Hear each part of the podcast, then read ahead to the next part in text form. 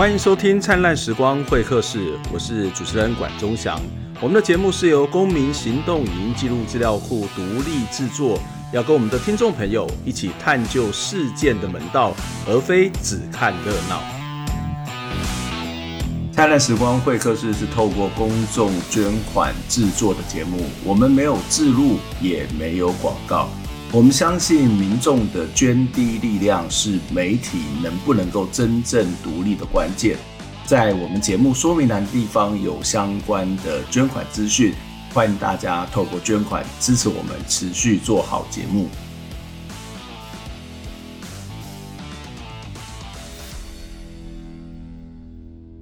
今天的节目呢，要来跟大家讨论的是我们呃很重要的一个单元，叫 Report Story，就是由公库的记者来跟大家分享，来谈谈啊他对这一阵子所做的一些采访的一些看法，以及这个心路历程啊。那今天在节目当中跟我们一起聊天的是公库的记者洪玉珍，呃，玉珍你好，主持人好，各位灿烂时光会客室的观众朋友以及听众朋友，大家好。呃，为什么要？呃，邀请玉珍呢，事实上，现在虽然已经这个降级哦，这个解封降级哦，大概就是有在回到了二级左右。可是，其实，在台湾还是一样，必须要戴着口罩，保持这个社交距离哦。那在每一天，其实台湾也都有这个 CDC 的这个呃中央疫情指挥中心，每科每天的下午两点都仍然都还会有这个呃。这个记者会的这个公告哦，那当然在这个过程当中，百业百行也都很努力的工作。其中一项工作其实跟我们有关，就是新闻记者。那前一阵子，洪玉珍其实在疫情期间，在这个三级期间呢，其实做了有关于台湾记者的疫情下的处境的报道，同时也翻译了两篇国外哦，特别是拉丁美洲地区的他们的新闻工作者所面临到的一些状况。这其实是一个。呃，在台湾的这个相关的报道当中，比较罕见、比较少切入的一个面向，我想先请教一下呃，Local 洪玉珍，就是为什么你会想要去关心这个记者处境的这个议题呢？嗯，关于这个问题，就是主持人其实刚刚也有讲到，我们每天都会看到，就是 CDC 有这样记者会的举办，可是我会发现说，在疫情期间底下，就是我们媒体常常要去报道各行各业的处境，可是其实反过来看。并没有人来了解或是深入知道说媒体自己的处境是怎么样。那这整个疫情其实它病毒是无差别的在攻击，嗯、所以并不代表说媒体人员就可以幸免，就不会就是被染疫。然后所以他在工作环境中要怎么样避免去染疫，我觉得这就是一个相对比较重要的课题。这样子。嗯、所以在这一次的报道里头，事实上有一篇的这个比较深度的报道，也有两篇的这个国外的。疫情状况的翻译哦，可以先跟我们介绍一下这两篇的报道。好的，呃，关于我们这两篇呃报道的内容呢，其实主要是跟墨西哥的一个独立记者他的报道有关。那这位记者他叫米利安·比多·贝拉鲁，那他呢、嗯、不是很好念的一个名字啊。对 对，那是拉丁文。对，他是呃算是西班牙文这样。嗯、那他在。嗯，拉丁美洲地区呢，做了关于媒体工作人员他们怎么样去做采访报道这样一个深入的探讨。那我们就会发现说，其实在国外，其实各国都一样，就是媒体人员他都是在这个防疫期间有非常就算是面临一个非常险峻的问题，就是嗯，疫情底下他们其实还是必须到现场去做采访的工作。嗯、那到底资方能不能提供他们完善的保护措施，或者是？政府提供的数据可不可信？其实是大家就是全世界的媒体都在探讨的一个方向，这样子。嗯，嗯对。OK，那除了这两篇的翻译之外，其实你有另外一篇也花了很长的时间跟篇幅来去台湾，啊，来去讨论这个台湾新闻工作者的处处境哦。那当时为什么会开始做这样的一篇的深度报道？那我们也知道，在这个过程当中，台湾有不少的这个新闻工作者其实也染疫了哦。那当他们染疫的情况底下，这个媒体的资方他又是如何的去呃回应这样的一个疫情呢？嗯，刚刚主持人讲到一个蛮重要的问题，就是说，我们虽然看到国外的处境是这样，那我们也会反过来看，到底在台湾的媒体人员的处境是如何。那当时呢，我就发现说，其实我们多多少少都会看到一些媒体确诊的案例，例如说可能东森电视台，然后或是一电视，然后进电视等等，就是陆陆续续有传出这些案例。可是到底为什么这些媒体人员会染疫？资方是不是有一些措施没有做到充分或足够？这其实我觉得在这些事件背后就已经没有人去探讨了，它就变成是一个哦，今天哪一栋电视台有染疫，就这样结束了。嗯对，就觉得哎，其实可以再去看一下，细究它背后的原因，那就发现说，嗯，当时我是从伊甸市大楼的呃确诊案例开始谈起，那其实他是有一位棚内摄影师就是猝死在厕所里面这样，嗯嗯、那后来就是经过检疫也确实他真的就是有嗯得到这个新冠肺炎的状况。那当然，后续就是包括说，呃，台北市府他们也有在伊甸市大楼外面就是设立快筛站，然后赶快做人员的快筛。不过这个问题就来了，因为后来有去问工会，就是，哎，那到底这个快筛的状况怎么样？那工会就表示说，例如说，呃，设立快筛站的那几天，可能有些工作人员他是休息的，他是休假，并没有来公司。那当时公司可能就是告诉他们说，哎，你可以去你们家附近的快筛站做快筛。那员工到底是要利用上班时间快筛，还是下班时间？甚至他去快筛站的那些车马费是要由谁来负担？嗯、就是这些是在当时我觉得是一个比较混乱的状况。这样，嗯哼，嗯哼对。所以呃，呃，这些工作人员、这些记者对于这种混乱的状况的想法是什么？就是看起来对很多人来讲是啊，付个钱，谁付钱有什么差别呢？上班下班只要去快筛，赶快把这个事情解决就好了，有什么好计较的？嗯，我觉得这其实是一个蛮嗯蛮神奇的一个思考点，就是说，虽然我们去做快筛是维护我们自己个人的健康没有错，嗯、可是其实每一位劳工的健康都也攸关资方能不能继续营运下去的关键。嗯、哼哼，所以其实这个责任应该不是劳工个人，而是资方要跟着协助，或者是多做一些安排。这样，那所以呃，工会那一边就是也有跟我反映说，当时就是很混乱，大家就是。好，赶快能快筛就去快筛，其他人哦、呃，大家也不知道其他人的情况是怎么样。那后来他们也确实就是呃，有两名员工有呃确诊的状况，那后续也隔离结束，也恢复健康这样子。可是我觉得嗯蛮、呃、有趣的是，因为我后来就是还有再去访问电视台的总经理，就是说，哎、嗯，那如果未来遇到类似的情况的话，你们会怎么做？那总经理就是只是跟我说，哦，会依照就是指挥中心的防疫措施去做。那我自己会觉得听到这个回应，我自己身为媒体人员会很心寒，因为，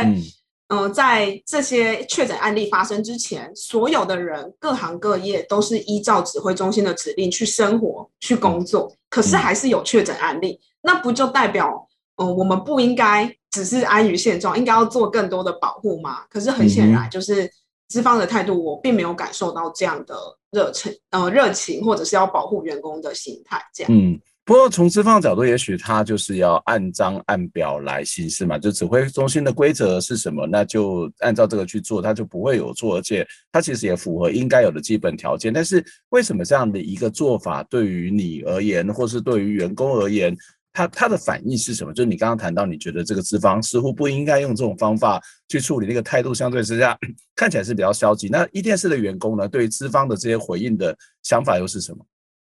嗯，那时候也有在问了一些，就是伊甸市员工，同时也是工会的人员，那他们就是也会讲到说，其实公司应该可以有更积极的方式，例如说去做呃人员的分仓分流这些。当然，这个后续是有做到的，只是说这些。实施这些措施的速度，或者是呃 SOP 流程能不能更快，这是他们希望可以看到的。那同时，在其他的媒体工会，就是也会呃跟我反映说，哎，其实嗯、呃，照理来说，媒体公司应该是有钱而且有能力，可以去请到一些医疗的顾问，或者是专业的检调的呃检疫的顾问。对，那特别针对就是例如说电视台大楼去做规划，因为。这样才能真正就是因地制宜去拟定一个适合这个地方的防疫措施。可是很显然，就是其实现在台湾的电视台有几家做到这种程度呢？嗯、我自己是觉得应该没有那么乐观。对，嗯、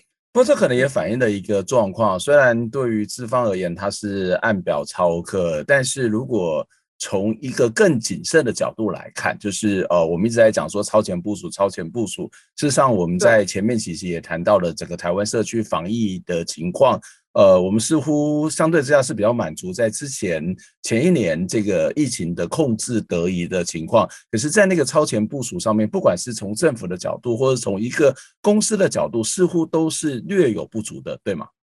对，没错，就是感觉其实还可以再多加强，或者是。避免未来再重演一样的事件。嗯，所以在这个过程当中，我们除了看到了这个伊甸市的劳方跟资方的不同的意见跟看法，其实在这篇文章当中也有另外一个很重要的主题。虽然现在已经呃大家都可以去打疫苗了，这个媒体工作者其实在呃后来也是开放他们有这个打疫苗的这个优先的。呃，这个排序嘛，相对在比较前面的一些排序。不过这个过程当中也是非常辛苦的，透过了很多不同的 方式跟很多不同的机构去争取而来的。对，没错，就是后来在做这一系列的了解之后，才发现说，其实呃相关的媒体工会他们在今年呃年初的时候就有互相集结起来，然后去讨论说，哎，媒体人员是不是应该要开始来争取这个疫苗的优先顺序，这样。那当时呢，他们也有跟呃指挥中心啊，还有相关的单位去询问，可是得到的回复是说，哎，媒体人员你可以自费去打疫苗，这样。嗯。那因为那时候其实疫苗大家也都呃还没有很普及，甚至可能是打疫苗的状况也还没有很很壮观，所以可能对于这件事也不以为意。可是就变成说，好，媒体人员你要自己去自费打，OK？那自他们回函相关单位回函没多久，就爆发了万华事件。那万华事件连带的就变成说，其实自费疫苗这件事情已经停止办理了，所以其实就算你要打自费疫苗也没得打。那等于说，到底媒体人员要怎么办？既然你相关单位回复我可以自费，可是现在又不行，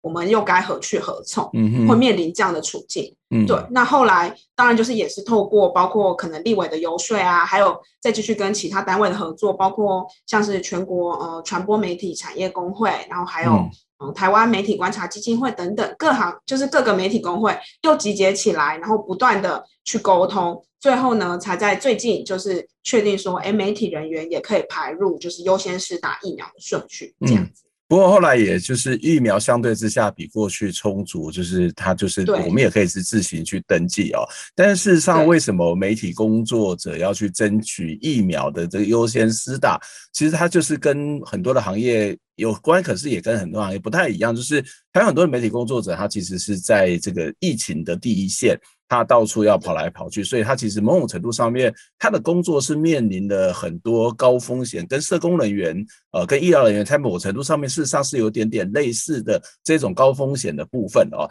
在国外的记者的染疫的情形又是什么？他们是不是在面对这些高风险的时候，他们又是怎么样去回应的？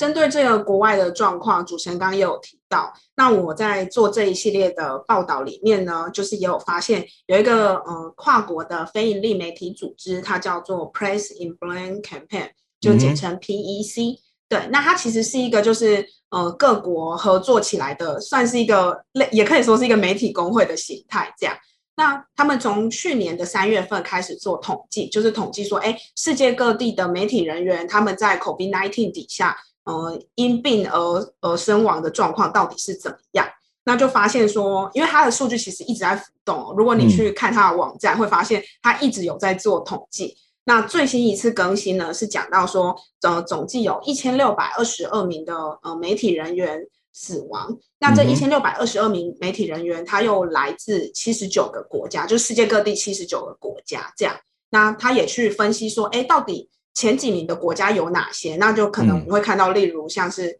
印度啦、巴西啊，然后秘鲁啊、墨西哥等等，就是这些国家可能媒体人员他的死亡率又更为的高。嗯，那这个组织它就是也去分析说，到底为什么媒体人员在这段疫情期间会遇到这样的情况？那就发现说，有不外乎就是几个因素。第一个就是资方他不愿意提供更多的保护给媒体人员，他觉得疫情险峻，那反正你要记得产出你的报道就好，你怎么去防疫那是你家的事，所以就变成媒体人员必须自己想办法维护自身的安危，然后再来是可能在这个严峻的期间，其实政府提供的资讯也不完善，那变成说媒体人员你必须真的要亲临现场去探究，说政府说的到底是对还是错。那你在亲临现场的那个过程，可能就哇也不小心染疫到这样嗯。嗯，的确，在这个过程里面，呃，这周我们可以看到。呃，台湾虽然也有这个媒体工作者因为染疫而身亡，但是在其他国家，他们看起来的风险是比台湾高很多。那还好，台湾的整个防疫整体来讲是做得非常不错的哦。可是，在有很多在这些高风险的在第一线的工作者，在过去因为这个疫苗的数量跟整个顺序的关系，呃，甚至在于资方相对提供的保护来看。都是有一些不足的地方，也造成了这些呃染病或者死亡的这种情形，是让人家觉得非常非常遗憾。我们先休息一下，我们待会儿要再回过头来哦。其实，在 Local 洪玉珍的这个报道刊出之后呢，其实也有一些朋友有一些不同的反应哦。有些媒体工作者其实觉得这篇报道其实还蛮赞的，蛮不错的，把一些媒体工作的这个处境是把它这个揭露出来，也让很多人了解新闻工作者事实上是面对到这种高风险，而在国外他们所面临的这种情况又是什么？当然，也有一些朋友觉得是不以为然，这个不以为然，你会认为说，呃，报道这个有什么特别的呢？因为你说医护人员不也是面对同样的问题吗？这些呃货运的人员、司机也面对同样的问题吗？为什么你要特别的去把新闻工作者拉出来做一个深度的报道跟讨论？我们先休息一下，待会再回过来讨论这个话题。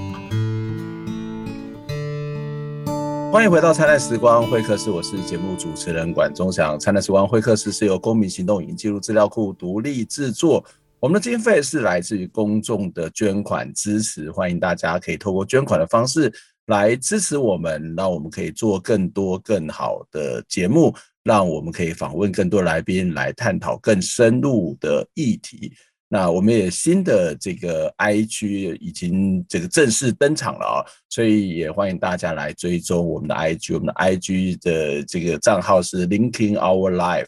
连接我们的生活，Linking Our Life，希望每个人都是连接在一起的。好，那我们今天要进行的是呃 Report Story 的东呃这个单元，邀请到的是公库记者洪玉珍 Local 来跟我们大家一起来进行讨论。Local 你好。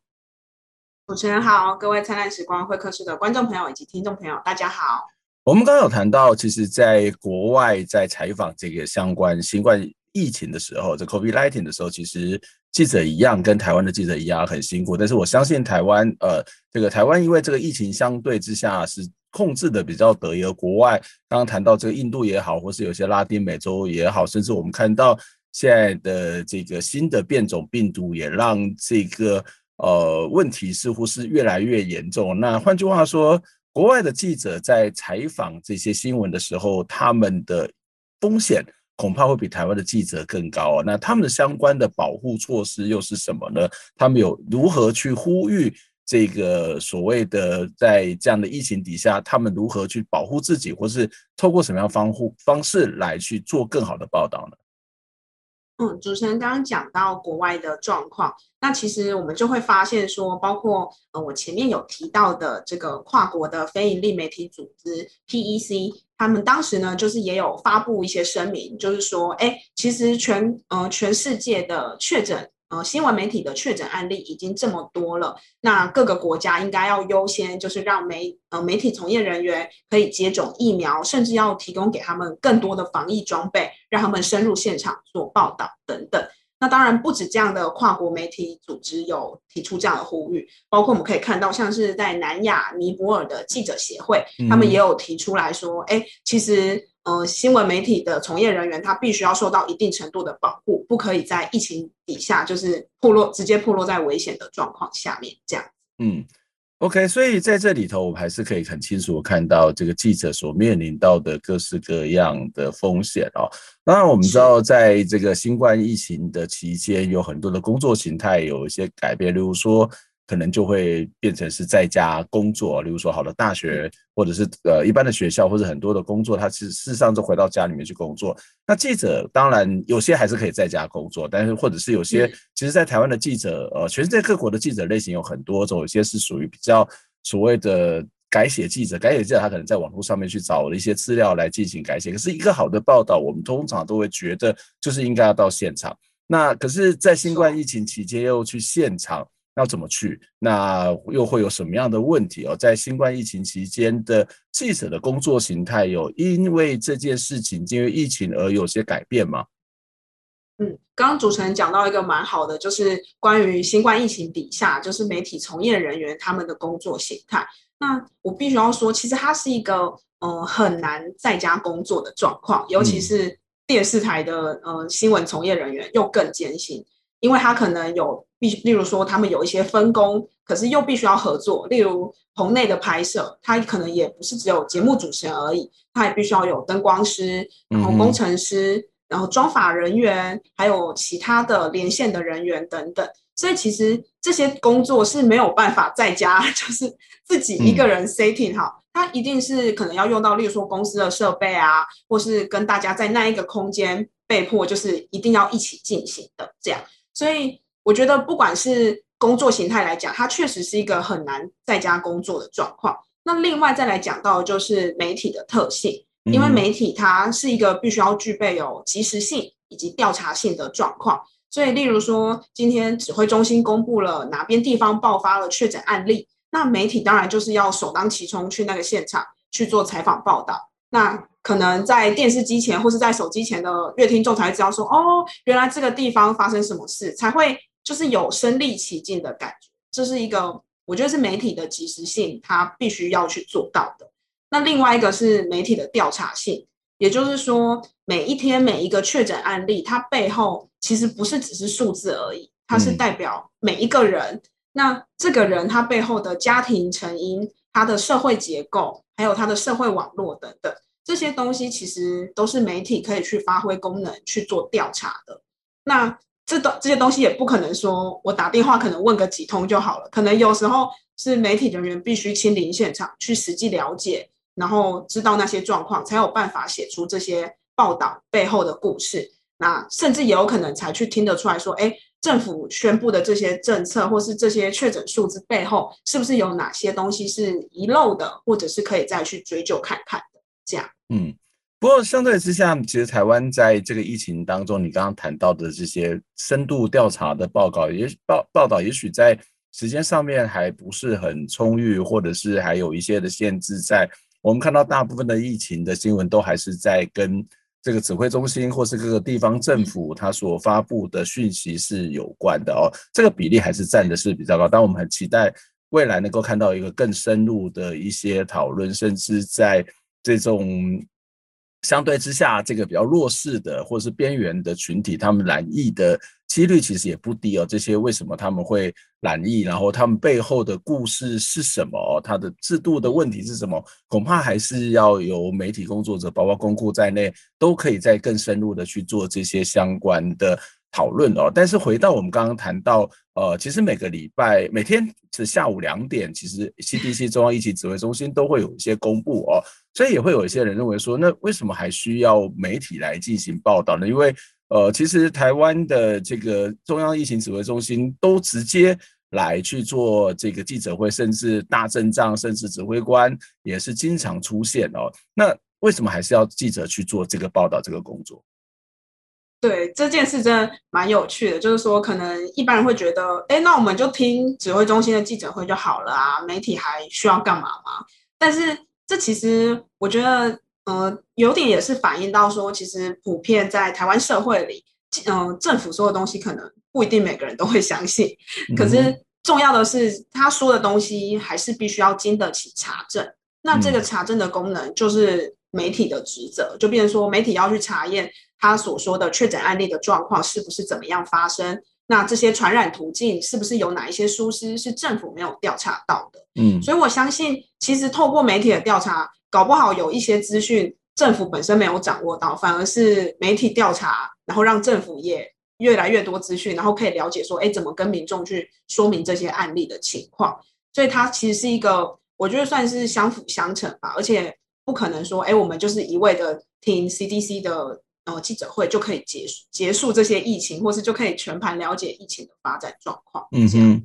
嗯，这当然反映一个新的媒体的时代的不同，因为过去新闻工作者可能是一个中介性的角色，那他没有办法及时的或者是充分的。把政府的资讯来告诉每一个人，特别是在这种相对之下是一个紧急危难的时候。可是现在我们可以看到，政府它事实上有更多的管道可以直接的来告诉大家。那这其实也要回来思考一个问题，就是那新闻工作者如果只是去把记者呃，只是把这个 CDC 所公布的这个情况再重述一遍，那么它到底的意义是什么？好，或者是说你在重述的过程当中，怎么样让它变得更清楚、更简单，或者是在这个。记者在这个所谓的呃，这个 CDC 在公布相关情况的时候，你是不是能够提出相对应的质疑？这可能是新闻工作者他必须进一步要去做到的地方。不过这里里头还有一个有趣的点哦，就是嗯、当你去提出一些质疑的时候，其实呃，可能就会。中央疫情指挥中心，他就不见得会正面的回答。例如说，呃，在我们上次在访问刘少华老师的时候，他其实也提到，当我们去质疑这些呃这些委员会怎么去组成的，顾问怎么组成的，其实相对之下得到的讯息是非常非常的少。那当然，这是属于比较认真的记者，他会去质问、去谈这些东西。可是，台湾的新闻工作者的表现也会引起一些人的诟病，就是我们在看这个每天下午的这个指挥中心的记者会时候。其实你就看到脸书的会有很多人在同步的去呃批评记者，因为有些记者问的问题实在是让人家有点傻眼，就是常常把一些小的个案，然后要让这个政府的官员来回答，政府官员可能不见得会去知道这些东西，或者是有些问题就是应该这个记者本身就可以去查证的，就可以去解决了，但是你还在这个地方去提出来，有人会觉得是浪费时间。你怎么去看同业在？采访这个中央疫情指挥中心新闻的时候的这一些某种看起来会有很多人觉得是一个比较不知所云的这种表现的。嗯，我觉得这现象其实真的蛮特别的，因为我们呃公库在跑的新闻其实不会是像一般的就是媒体人员会去 CDC，就是每天守在那里，然后等着记者会这样。嗯、对，所以我也是在网络上看这些记者会的转播，然后包括听到同业的提问等等。那我觉得其实要回归到说，嗯、呃，每一个记者的提问，他背后的原因是什么？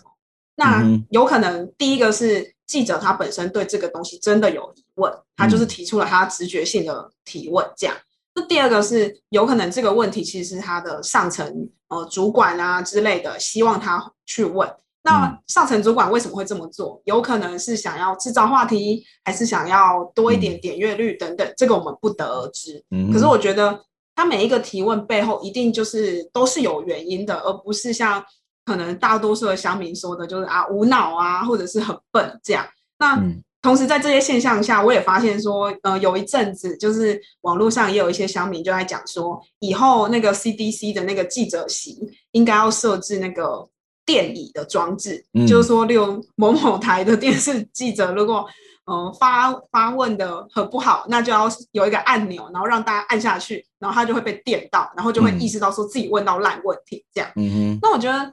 这个其实是也凸显一个危机，就是说，嗯，台湾长期以来这个可能民众把媒体当做娱乐化来看这样的情况，嗯、所以长期以来也会觉得说媒体的发问都是偏笨或是偏无脑。可是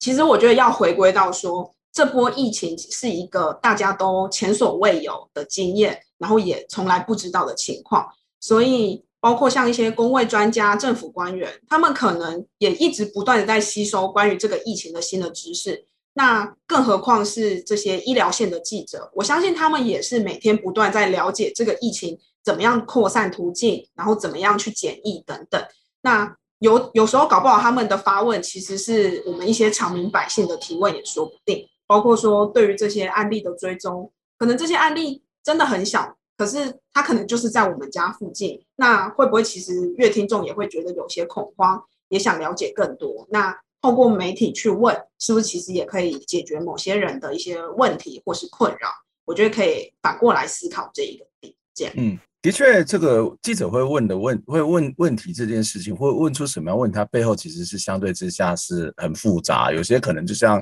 洪一珍刚刚提到的，其实是他的上层要求他去问一些这些比较尖锐或者是一种。呃，要让对方出糗的这个问题，当然出糗的目的也许是一个正面，也许是一个负面，这个都很难讲。那当然有些真的是不知道在问什么，他可能自己也不知道在干嘛，因为他每天都待在那边，能问的也都有限。然后这个 CDC 能够提供的资讯也是在某种程度是有限的状况底下，所以他真的。变不出什么新的把戏，或者是他能够去提问本身的准备，我相信有些记者可能也不是那么的足够，但不足够的原因还是一样很多，所以他能够问的东西大概也相对之下就会比较浅薄。但是有时候我们看到记者在同时在问这件事情的时候，或者是有时候，哎，这不刚刚已经问过了吗？其实有时候他只是要确认。或者是当他，或者是他在提问的时候，他是在进一步的去质疑啊，所以这个提问的本身，从一般的人的角度，从观众的角度，也许会觉得说，哎，这个好像是重复。可是从那个当下，有时候会有他的情境，他是在追问，或是质疑，或者是在确认某些事情，因为他自己要写稿的时候，总是要去确认这些资讯啊。那当然，在整个的记者会上面，我们也听到很多同业对官方的记者会会有很多的。批评哦，这个批评当然除了刚刚提到有些资讯，你再怎么问他都是不愿意回答，那所以他当然就会换各种不同的方式问，到换到最后变得感觉是一个很蠢的方式问啊。那有时候这个官方记者会，它其实看起来是一种开放的，可是它常常会是一个打太极的关系，或者是方式，它就是呃，就是有点实问虚答。那有些的时候，他可能也会用。这个呃，特别去偏好指定某些的记者来去回答，所以它其实是有很多很多的复杂的原因，所以我我自己都会觉得说，记者会它常常是一个战场，好，这个是一个记者跟甚至记者如果是代表人民的话，人民跟政府的一个战场哦。但是我觉得另外更重要的一件事情就是。呃，这个既然它都是一个官方的记者会，既然都已经某种程度上面每天都有，甚至都是一种行礼如仪的话，我倒会觉得有些的媒体或许可以把力气放在其他更多的深度报报道、调查报道上面。例如说，我我觉得有些东西，例如说，可能还是可以再继续追啦。例如说，像我们节目一直很关心的。这个监控的问题，这些资讯的掌握的问题等等，它其实还有很多不同的面向可以再深入去做，不一定只要把力气都放在那个记者会上。如果那个记者会真的问不出个所以然，或者是你都没有更好的准备的话，也许这个在整个采访策略上面可以有很多不一样的思考哦。那最后回到我们在上一段结束的时候请教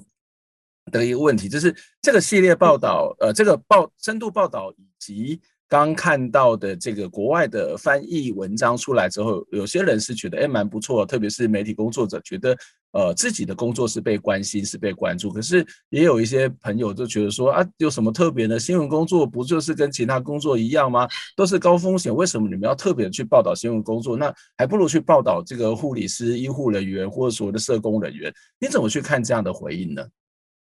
对，就是呃那时候有收到这样的回应的时候，其实我第一时。第一时间也是难以消化这个情绪，老实讲，对，但是嗯，必须要说的就是，其实各行各业都是同等重要的。就是今天这个报道，并不是要比谁比较重要，或是谁的命比较值钱，并不是。就是我我们当然都是觉得说，哎，各行各业都是相当重要，只是说在这整个资讯充斥的社会当中，然后包括说这个疫情来势汹汹的情况下。其实大多数的人还是透过媒体去了解更多资讯。嗯、那这个采集资讯的人，就是媒体这个这这群人，我会觉得，那他们也是一样，必须要受到保护的。嗯、他们也是要去接接触确诊的个案，或是也是要去接触各行各业，采访他们的辛酸过程，然后可能也是要深入医院去了解等等。那他们在采集这些素材过程中，其实就是相对上来讲是更缺乏保护。那我就觉得这个东西是更需要被看见的。那再来就是说，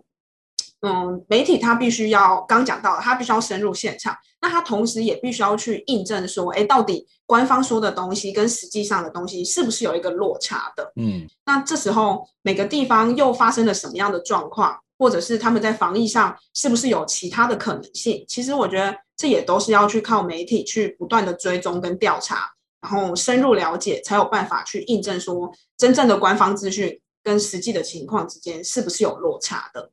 那其实在这整个情况下，我也会觉得说，它也凸显说我们呃整个台湾的媒体环境其实是缺乏一个嗯，应该说台湾社会啦，就是缺乏一个可可信度比较高的公共呃讯息的传递管道。嗯，所以变成说。媒体要不断去验证，然后大家也不断在呃，可能在质疑政府说的说法，可是也不一定会相信媒体的说法，这样、嗯、会在这之间不断的摆荡。可是我觉得最重要的就是，因为媒体它还是要肩负查证的工作，以及它的及时性的报道这样的使命，所以变成说他们的防疫还有他们的健康也是必须要被重视的，这样。嗯。我想这里是一个很重要的一个一个一个结尾，一个面向，就是在这样疫情的状况底下，社会通常就是一个不稳定的。怎么样去稳定人心？当然是有一个比较公正的、正确的这种资讯的系统来做这样的一个稳定人心的作用。当然，政府每天的 CDC 的记者会，